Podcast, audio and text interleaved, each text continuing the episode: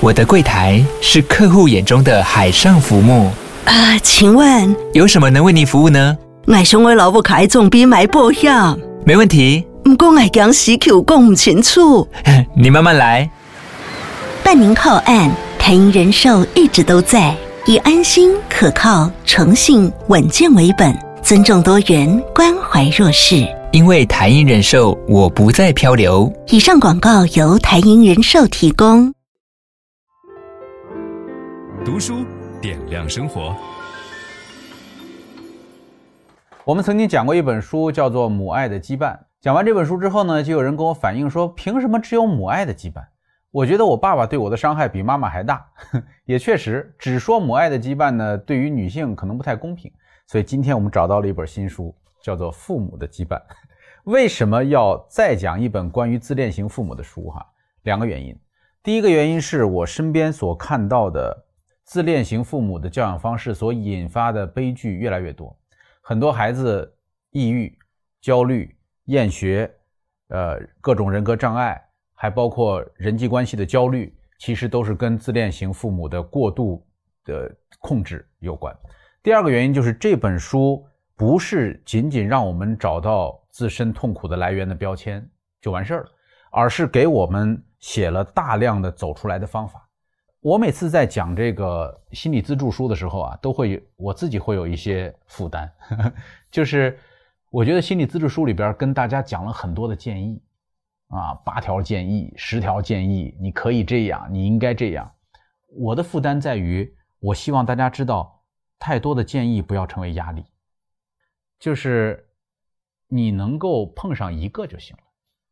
这里边有某一个建议触动了你，对吧？或者某一个。这个症状跟你很像，有一个，你就对他表示感谢就好了。那自恋型父母呢，肯定有非常复杂的定义哈。简单的讲，就是容易生气、喜欢挑剔、苛刻又不讲理的专制父母。就是这些父母的行为举措，完全是围绕着自身的喜好，啊，完全是建立在自己的情绪之上。整个家庭是围绕着父母当中的某一个人在转的。而且这些人在外人眼中看来，有时候还挺成功，啊，比如说孩子控制得很好，啊，在家里边很受尊重，这个家里边非常有规矩等等。这里边有一些分类，就是这种自恋型的父母有以如下的一些不同的表现。第一个叫痴心妄想，就是这种父母不切实际的追名逐利、贪恋权贵，他们想要赢得一切，呃，自认为知道什么才最适合别人，丝毫没有自知之明。第二种叫控制欲强烈，就他操控着孩子的人生，想尽一切办法，用情绪的方法，呃，经济的方法，呃，发动周围群众的方法，总之他要控制你。第三个缺乏同理心，呃，这种父母常常无视自己批评贬低他人所造成的影响，啊，就是他对别人说，我不就说你两句吗？你怎么反应这么大？但那种伤害可能是刻骨铭心的。还有双重标准，就他们意识不到每个人都是独立的个体。啊，他们对自己的要求觉得我又不是故意的，啊，我是为你好。但是对别人的要求是说，你为什么一点都听不进去？怎么说你都不改，对吧？这，呃，这个是很常见的哈。还有一种叫内心匮乏，就是这种父母总觉得自己被剥削、被排挤、被轻视，啊，总是觉得自己受到了不公的对待、世态炎凉等等哈。还有寻求存在感，这种父母的举止夸张。啊，喜欢穿特别夸张的衣服，高声说话，喋喋不休，啊，在哪儿都要成为人群当中关注的焦点。我相信这个很多人都见过哈。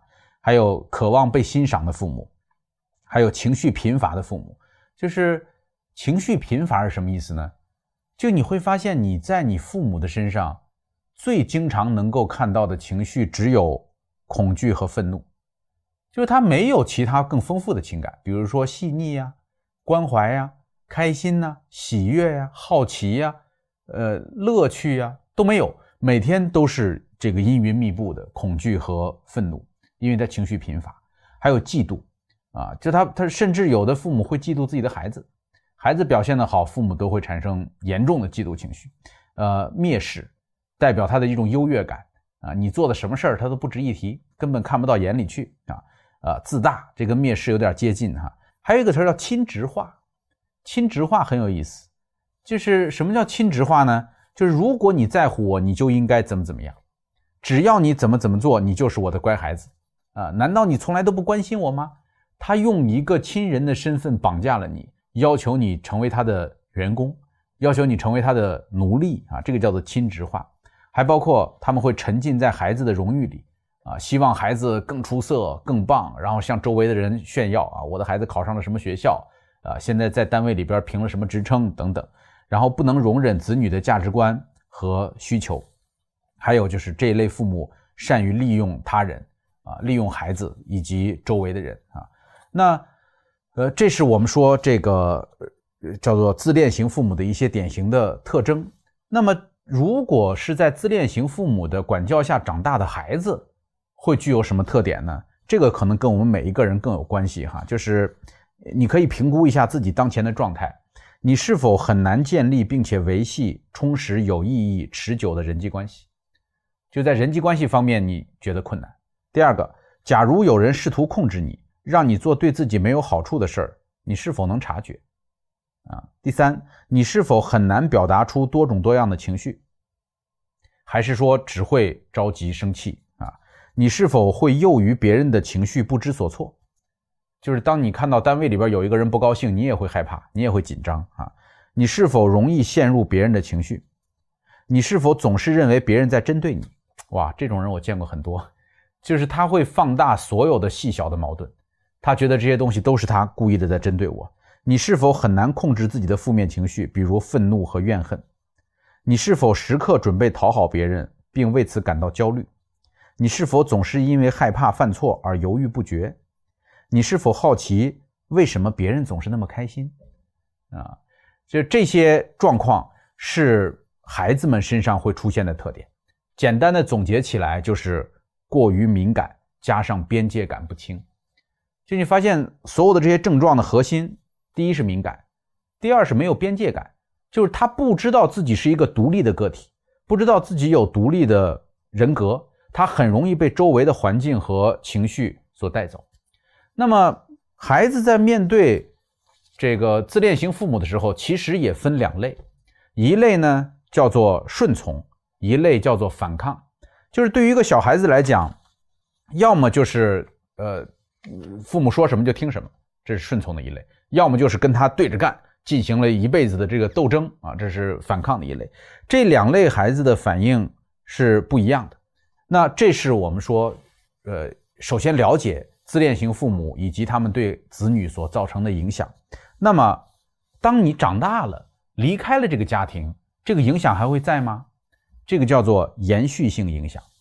延续性影响呢，有时候我们自己会忽视，因为很多人不读心理学的书，他不知道。这个问题来自哪儿，对吧？但是这个自恋创伤是有迹象的，自自恋创伤的迹象有这么几条。呃，第一个，我有很多缺陷，如果有人觉察出我的缺陷，他们就会讨厌我，不会喜欢和认可我，就老觉得自己是伪装的啊，混在这里边，别人看不出来而已。因为我习惯于受他人控制，所以总是无法坚持自己的价值观和原则。我保护不了自己，总是按照他人的指示做事儿。我认为大多数人都比我强，我很担心别人发现我的真实面目，一旦被他们发现，我就完了。如果别人都不喜欢我，不认可我，那我就活不下去了。我无法阻止别人诋毁我或者抛弃我，啊，这是一些主要的迹象。除此之外，还包括人际关系非常不稳定、不健康，对自己不满，例如对自己的容貌非常不满意。哇。